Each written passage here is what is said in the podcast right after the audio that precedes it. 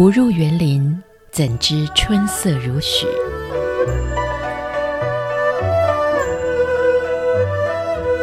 不只是昆曲 Podcast。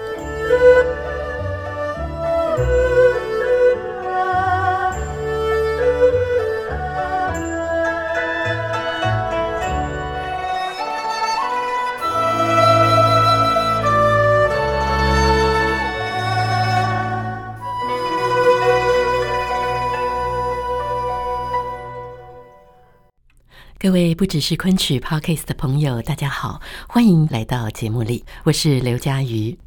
在上一次我们的节目当中，邀请了王安琪教授来跟大家谈谈这位天才的昆曲作家罗周，一起走读了《春江花月夜》这个剧本。而今天呢，安琪老师要继续带着我们重逢《牡丹亭》。当时上海大剧院委托罗周写一个一个晚上能够演完的《牡丹亭》，听说那个时候他考虑了非常久。这么经典的作品，而且已经有了许许多多非常经典的演出版本，他到底该怎么写呢？罗周于是拿出了汤显祖的原本，细细的读，细细的看。深入地钻进了过去好多他可能觉得懵懵懂懂、有些怪怪的，但是又没有去深究的部分。而从这里，他看见了汤显祖埋藏在《牡丹亭》当中的密码。我们可能现在都觉得看到电影里头的穿越剧或者这样子的叙事方法好当代哦。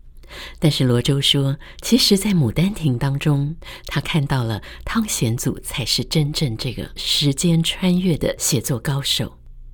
而这些密码到底是什么呢？我们今天就来听听王安琪老师来帮我们说《重逢牡丹亭》的这个剧本。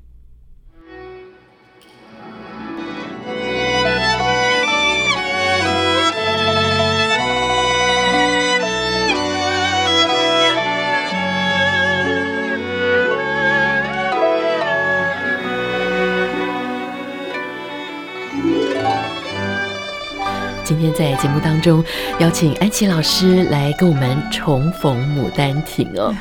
其实讲到安琪老师口中这位天才女剧作家，她还是少女，少女天才少女剧作家罗周。最后一句让我非常惊讶的，罗周怎么样发现了这个循环时空？居然是从汤显祖。我以为他是从现代的电影里。面，现代电影里有，他有讲出来。现代电影，我想大家看了很多，都举举出很多例子。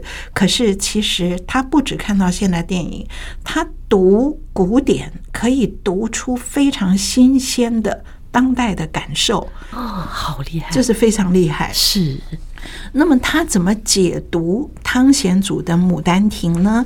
怎么从汤显祖的《牡丹亭》里看出这样的一个呃，就是他在《浮生六记》里面所用的一个闭锁的环形时空？嗯，而他先读出来以后，然后他把他把他的想法编成了罗周改编的《牡丹亭》。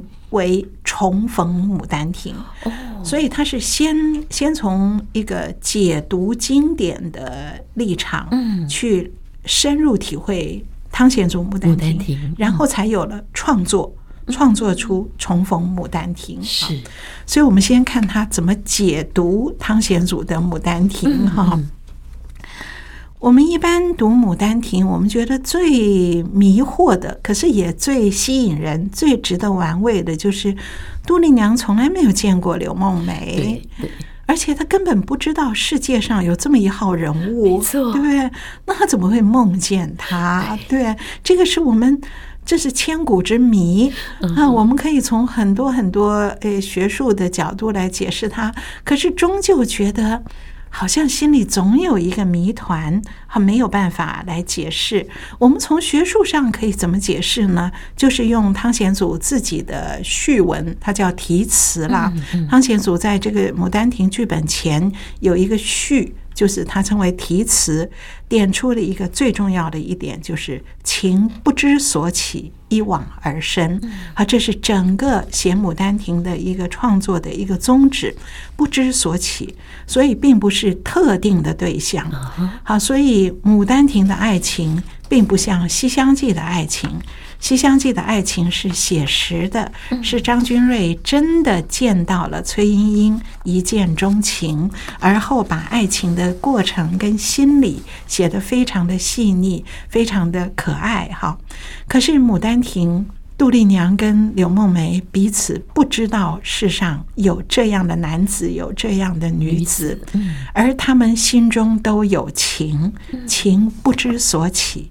好，柳梦梅不是杜丽娘的特定对象啊，那个杜丽娘也不是柳梦梅的特定对象，是，所以通常我们都是借用汤显祖自己的这一句“情不知所起，一往而深”来解释《牡丹亭》的两位主角为什么互不认识，却又却能够梦到哈。是，可是。汤显祖虽然他是有这样的理念，虽然他编这个剧本是为了强调情可以突破生死，可是汤显祖不是一个理念先行的人。他的剧本，汤显祖的剧本布局是灵有灵气的，啊，灵气是摇漾的，你捕捉不住的。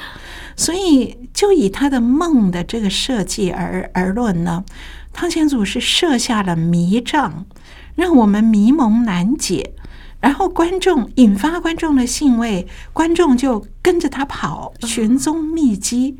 我们都想问，到底谁先梦到谁？柳梦梅先梦到杜丽娘，还是杜丽娘先梦到柳梦梅？这是汤显祖设下的迷障。可是我们一般读者，我们往往就没有没有仔细的读出来。可是罗周读出来了。他的解读是这样哈，嗯，他说整个戏一开场就在第二出，对吧？第一出都是一般的家门大义哈，对，第二出叫言怀，对不对？说自己的胸怀，说自己的心事。那主词是谁呢？是柳梦梅，柳梦梅自己言怀。所以《牡丹亭》一开始。好，第一个出场的正式角色就是柳生。柳生第一次这个小生哈，他第一次出场，他就说：“我半月前做了一梦，梦见一棵大梅树下有一美人。哈，他对我说到这几句话：‘你遇到我，遇安方有姻缘之分，发迹之奇。’所以是柳。”这个小生做了一个梦，梦到梅树下立着一个美女。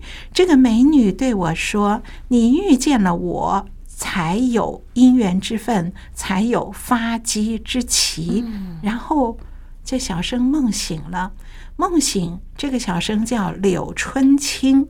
他梦醒以后改了名字为柳梦梅，梦到这个梅树。嗯，好，所以这个是。这个是汤显祖一开始的一个一个很奇幻的设定，他做了这么一个梦，好，然后从此以后，这个柳梦梅改名为柳梦梅的日，这个人他的行踪，他接下去过的日子呢，其实有两条线，嗯，一条是现实世界里面。他做的是求取功名的事，发迹嘛，发迹之奇，他去做一在现实世界求取功名。所以他在现实世界的求取功名，其实也为了寻梦，因为这个女子说了，遇到我才有姻缘之分跟发迹之奇，所以他要自己去看看怎么发迹啊。所以现实世界，他他当然他循着一般的书生哈，都会去赶考去寻这个这条路，可是其实也是在寻梦。那么虚幻的。另外一条写意的这条路呢，是他心中始终惦记着这个梦，所以他在冥冥中持续在追寻这个梦中女子，在寻找这个梦中女子。那他怎么找这个柳梦梅的灵魂？怎么找梦中的女子？汤显祖没有写啊，他只在一开头让我们先看到。柳梦梅做了一个梅树下的女子的梦，哈，然后柳梦梅找到了，找到了梦中女子在哪里呢？中间没写，没写她怎么找的，可是她在第十出惊梦，惊梦的时候，她找到了，她进入了杜丽娘的梦，嗯。他一进去，他一见到杜丽娘，他就说：“小生哪一处不寻到？好，我一路寻访，我就是为了你来的。我哪一处不寻到？原来你就在这里，在幽闺自怜。”然后他就跑上去，拉着他的手说：“咋爱上你嘞？哈，是，如果不是有这么一个梦。”柳梦梅怎么会这么轻浮？真的好突兀，好突突兀！哪怕在梦中，对对，难道是杜丽娘想象有一个人如此的当铺子吗？对啊，所以是这个梦让我们知道，原来他们见过，嗯，原来他们后来是重逢的。惊梦的时候原来是重逢哎，所以他们第一次见过，见过了这个对方以后，他一路。可是刘梦梅醒来后没把这个梦忘掉，她一路去寻梦，追追追，才会追到对方的梦里。这个是盗梦啊，这个好像盗取对方的梦一样。是她进入了对方梦里，才会开口就说：“小生一路寻访你呀，原来你就在这里呀，咋爱上你啦？”哈，这个所以这个这几句话不突兀，因为它是顺着。我们在我们见过的，而且你说了我们有姻缘之分呐，所以我才会说我爱你呀，哈。所以这个是在梦境，在梦中，然后他们就就梦中合欢啦，对不对？哈。然后后来梦醒后，梦醒后，杜丽娘要再次来到花园寻梦，寻梦不得，只看到梅树。只看到一棵大梅树，园中梅树依依可人，所以杜丽娘说：“我死后得葬于此，幸矣。我如果死后可以葬在梅树下，那是我的万幸啊！”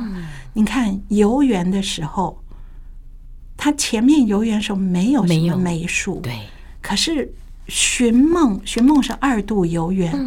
竟然重点放在梅树，这都是汤显祖的密码。好，这都是这个这梅树原来在第二出，在柳梦梅柳春青，他梦到了，然后他才改名叫梦梅。好，所以结果杜丽娘寻梦见到了梅树，然后说：“我死后要葬于此。”结果果然到八月中秋，杜丽娘死了，离魂，然后。他嘱咐嘱咐家人要把我葬在梅树下，然后他的魂魄在阴间飘荡，见了判官，他很大胆的跟判官说：“判官问他怎么死的，他说我感梦而亡，我是做了一个梦，而且有所感，感梦而亡。”然后。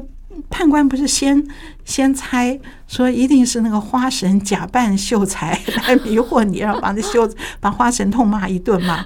结果后后来说花神说没有，然后杜丽娘说我是感梦而亡，然后判官才会去查姻缘簿，才会去查你敢梦到一个秀才是什么，然后才知道哦，你跟状元柳梦梅。他日有姻缘之分，判官看到姻缘簿，才会放杜丽娘回到阳间，随风游戏，跟随此人，这才能够魂回到阳间，才能够魂游，才能够跟柳梦梅幽媾，才能够成成就人鬼情啊。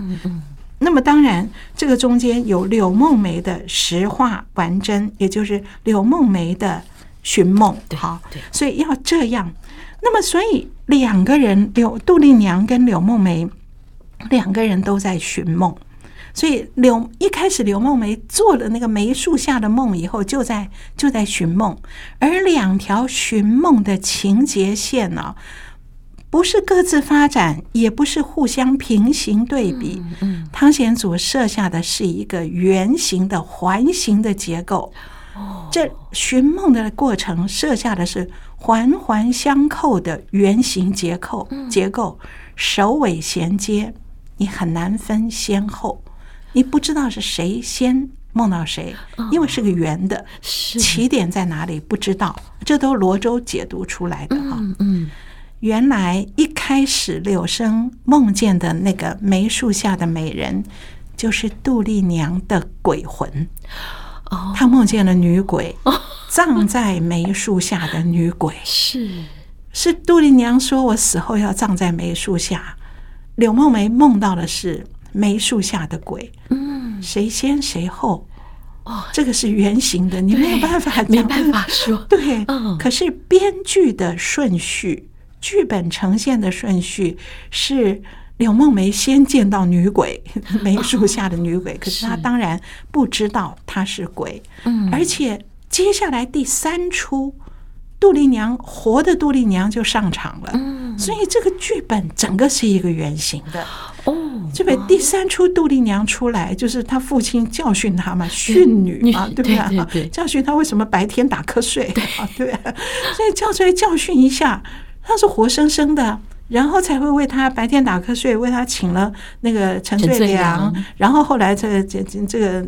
呃，归熟的时候，春香闹学学堂，然后他才会去游园啦，然后惊梦啦，然后寻梦啦，然后写真啦，然后离魂。是，所以在剧本的顺序到第二十出，杜丽娘才死。嗯，可是，一开头第二出，他的鬼鬼魂已经出现了，已经去托梦了。所以，那整个那个这个剧本是。不是不是往下走，是圆的哦，而且是首尾相循的哈。是是，所以整个全剧的这个时间轴是在前世、今生、来世之间往返回旋、穿梭流动啊。嗯嗯。所以刘梦梅、杜丽娘两个人不只是同梦啊，不仅是梦到同样的梦，而且是因果相循，嗯，交互追寻。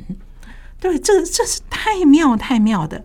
那么罗周就说，这是一个互为因果、封闭循环的剧本结构。哦，所以互为因果，为什么互为因果、封闭循环呢？如果柳生梦醒后没有改名，嗯，我还叫春青，我把梦忘掉了，嗯嗯。如果他没有改名，没有深情的寻梦。他怎么可能进入杜丽娘的梦境、惊梦里面去？哈，所以罗周又这样提，用这样提问的方式，如果。不是在梦中曾经听梅树下的女子说过遇见我有姻缘之分发迹之情，那么惊梦的时候，柳梦梅怎么会一见到对方就说小生哪一处不寻访小姐来，却在这里？所以她找了很久，对不对？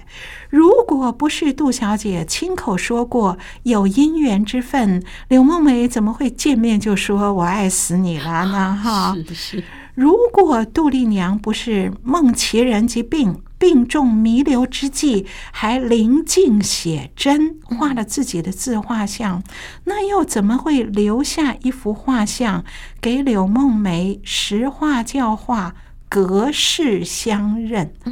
那个时候已经是隔世了，真的隔世相认。对，因为他已经死了，因为杜丽娘已经死了。对杜丽娘来讲。这是来生了，而柳梦梅看到这幅画，隔世相认，哇，毛骨悚然，我觉得 对啊。而杜丽娘如果不是大胆的在在判官面前。亲口说出我是感梦而亡，判官怎么会去查姻缘簿，而发现柳状元跟他有姻缘之分，而放这个魂魄到阳间跟随此人呢？好，这个是我们刚刚提过的。那么，如果不是柳梦梅实话完真，教之败之，深情的呼唤。杜丽娘怎么能够跟他幽媾而成就人鬼恋情，而又如何能够到后来的还魂回生呢？所以这一切，你看这个重点是他是隔世相认了，所以这个是罗周解读《牡丹亭》所读到的。环状圆形梦境结构，所以首尾衔接，难分先后。哇，真的是好厉害，好厉害，好厉害，太妙了！所以我们要解读《牡丹亭》剧本，如果你要用线条、用表格的话，只能画出一个圆形，画出一个圆，然后在某圆的某一点上，它先。先在梅树下，一个女鬼去进入那个柳生的梦，然后柳生默默的去追寻她，然后那个杜丽娘再怎么样，然后她再进入那个金梦，然后当她死后，然后这个死前还留一幅画，留一幅画给她隔世相认，而死后的鬼在判官面前说，好，他我有姻缘之分什么，然后最后最后这两个合到一起来。那还有一个问题，杜丽娘为什么托梦？这个女鬼为什么托梦托给刘梦梅？哦，我们在想，可能她托给很多个书生，所以不是只有 她去尝试看看人间有多少真情。有的书生梦完醒来打了个呵欠，吃早餐忘记了。对，可能梦了十托了十个梦，有九个是这样的。那个杜丽娘就不会跟他有任何缘分，因为对。方的情没有他跟他不对等，嗯，而偏偏他刚好遇见了这么一个情能够跟他对等的人，柳春青是。竟然梦醒改了名字叫柳梦梅，所以这也是杜丽娘。追寻呐、啊，他也在到处追寻跟我同样有情之人。不管我认不认识你，可是你的情一要你要你的情是不知所起。你经过一个一个无端的一个梦，你就起来了。可是一往必须要一往而深，我们才会重逢相遇，是隔世重逢。哇，所以这个是哇，真的太奇妙了。那个。那个罗周有说，他说他在现代的电影里面啊，这几部电影我都没有看过，所以那个名字我不太记得。他说他看过，可是他觉得汤显祖用的太妙了。那个叫什么土拨鼠？什么东西？可能大陆的翻译跟我们不太一样。一样。哎，所以那几部电影，反正我不知道啊。我看叫《土拨鼠之日》，还有《恐怖游轮》。啊，那个那个，就是 它是那种现代的这种这个穿梭时空的电影哈，穿越剧，穿越剧对。好，所以你你看到这个是重逢，那罗周体会了以后，他才会把这个观念拿来。改编，今天演昆剧不一定要把，不只是要把汤显祖的五十五出原作剪裁精简浓缩，不只是这样，你剪裁精简浓缩还是汤显祖的，而是要把它整个结构打散。重编，而结构怎么打散呢？不是乱打散，而是罗周有信心，他体会到的汤显祖是这样的圆形结构。那么我要把这样的圆形结构跟这样的重逢相遇的中间的一道一道密码摊开来给观众看到。是，所以他编的《重逢牡丹亭》，呃，对我们。对《牡丹亭》太熟太熟的朋友们，乍看可能会有点不习惯。对，哎，为什么一开始 不是这个？对对，难道是要从柳梦梅的倒叙吗？嗯，可是又不太像。嗯，对，所以大家会有点不习惯。对，可是我觉得这个是罗周他自己非常清楚，嗯，是他解读出了原编剧的。的结构，嗯，然后他把这个结构重组出来，嗯，而且这个整个创作群呢，通通根据着这个文本的核心，罗州的文本的核心，而在舞台的布景、灯光的设计，乃至于服装设计上，对对，都走这条路。所以这个戏我看到，我看到好几篇骂这个服装的，骂服装，我有看到。那可是我看到这个骂服装的这个文章啊。这个作者自己都会写，我没有去看这种戏，就是乱改编的，我不要看，我没看。可是我光凭这个剧照，我就要骂一骂这个服装。好，那这一切我都不，因为我也没看这个戏，我我而且我我对这个服装、对色彩、对视觉，我是很很很不行的，很只有只有幼稚园程度，所以我没有任何判断能力。只是我知道这个服装设计是根据剧本、根据罗周的文本来的。他说：“你要讲的是一个环形结构，是这样的一个没有起点、没有终点的这样的一个宇宙。嗯，所以我的我给他们穿的服装不会是是一个真的一朵花绣在上面啊，而是他把那个花的形状要改变，还有色彩或是深浅浓淡。嗯，他说要做的不一样，是一种相互追寻。”所以他从相互追寻，而后有没有重逢呢？嗯，所以我我因为我没有一一去对照，可是我觉得听到这个理念，呃，因为我自己虽然对这个非常不懂，可是自己在国光参与这么多创作，我接触的每一位服装设计，我觉得他们的想法都不是我这个简单的头脑，我这简单的头脑都会说，哎，这个演员啊腿比较长，你给他穿什么样的比较漂亮？啊，那个那个演员脖子比较短，所以要给他什么？我的想法是非常非常非常粗浅、幼稚园程度的。可是我觉得每一位服装设计师都好厉害哦，他们都把文本读透，读透以后要从文本里面去找出一个形象，嗯，而且是舞台设计也是这样，是，所以都是跟这个跟着罗周的思虑在走的。所以那个我我在想，《浮生六记》应该也是这样，所以花。凋零了而会重上枝头，哇！这些这个这个世界是我的文笔创造出来的，那要怎么去去造它？所以这一切我我是没有看到，可是可是我觉得我们要要不能光从好看不好看，或是呃，我我觉得跟这个演员的身材合不合，不只从这个角度看，我觉得每一个设计群，啊，整个的设计群是非常。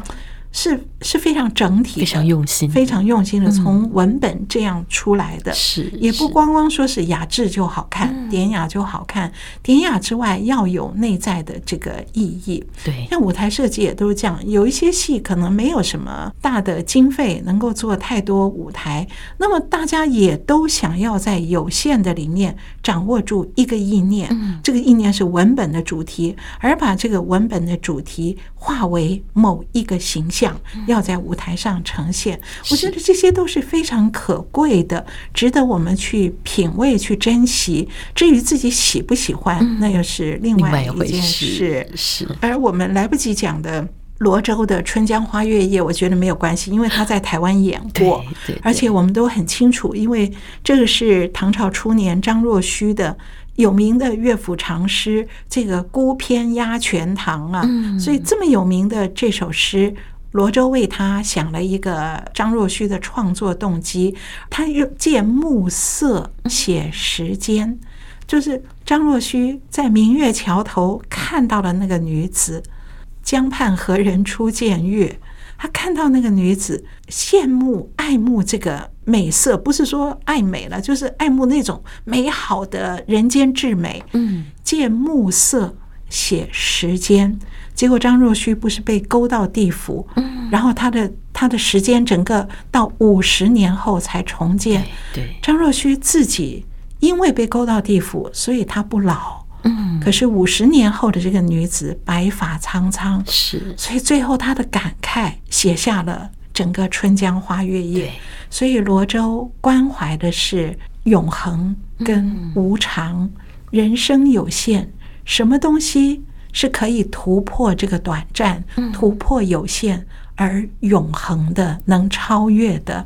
那么《浮生六记》也是这样，文人气韵啊，这真的是昆曲的本质。是，所以罗周，我觉得有罗周，他把昆曲的本质它就是一个文人气韵，整个，而这个文人不光是用典故，嗯，词章漂亮而已，而是你关怀人。